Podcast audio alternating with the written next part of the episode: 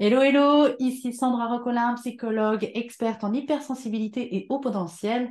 Et aujourd'hui, je vais vous parler d'anxiété, alors plus précisément de pensée obsessionnelle. Aujourd'hui, j'ai eu un patient qui a beaucoup de difficultés à prendre du recul par rapport à ce qu'il pense.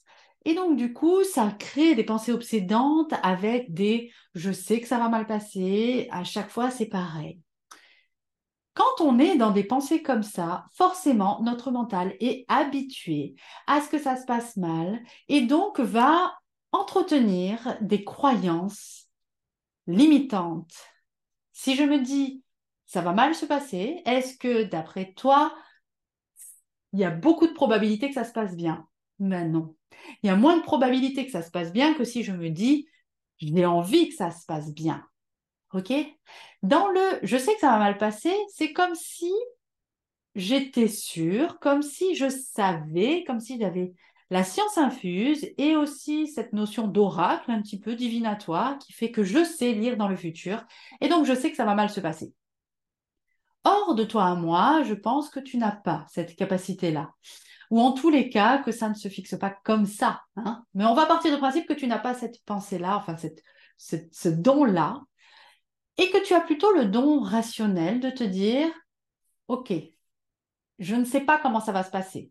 Potentiellement, je me dis que ça va se passer comme ça parce que dans mes expériences passées, ça s'est mal passé. Donc, je suppose fortement que ça va mal se passer. Mais pour autant, ce que je pense n'est pas la réalité de ce qu'il va arriver. Maintenant, si je me dis effectivement ça va mal se passer, je vais avoir plus de probabilité que ça se passe mal, rien que pour avoir raison. OK? Et pour pouvoir me dire, ah ben voilà, je savais que ça allait mal se passer, ça s'est mal passé, ça me conforte dans ce que je pensais, donc la prochaine fois, je penserai à nouveau que ça se passera mal. Et d'après toi, qu'est-ce qui va se passer? Il est possible que ça se passe mal. Par contre, si tu te dis, ce n'est qu'une pensée, je sais que ça va mal se passer, hop, hop, hop, c'est pas je sais, c'est je suppose que ça va mal se passer. Et donc cette supposition-là, me fait me dire ça et me fait en être sûr. Mais ce n'est qu'une supposition, ce n'est toujours pas la réalité. Il est beaucoup plus rationnel de me dire, j'ai peur que ça se passe mal. Et c'est encore plus positif, en tout cas, ça te conduit vers quelque chose de plus rationnel et vers quelque chose que tu veux de te dire, j'ai envie que ça se passe bien.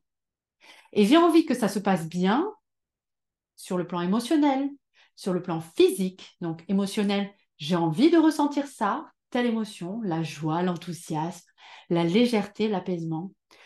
Au niveau de l'attitude, j'ai envie d'être optimiste, j'ai envie que ça se passe bien pour que je vive bien les choses, pour être légère.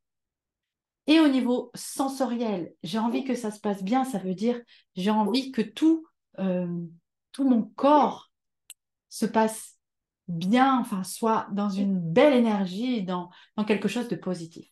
Voilà, au niveau des trois euh, vecteurs, facteurs, voilà ce que j'ai envie de ressentir. Et ça, ça va te mener, ça va te conditionner, ça va conditionner ton cerveau, ça va conditionner ton corps à vivre une expérience positive. Et tu auras peut-être plus de probabilité que ça se passe bien plutôt que ça se passe mal. OK?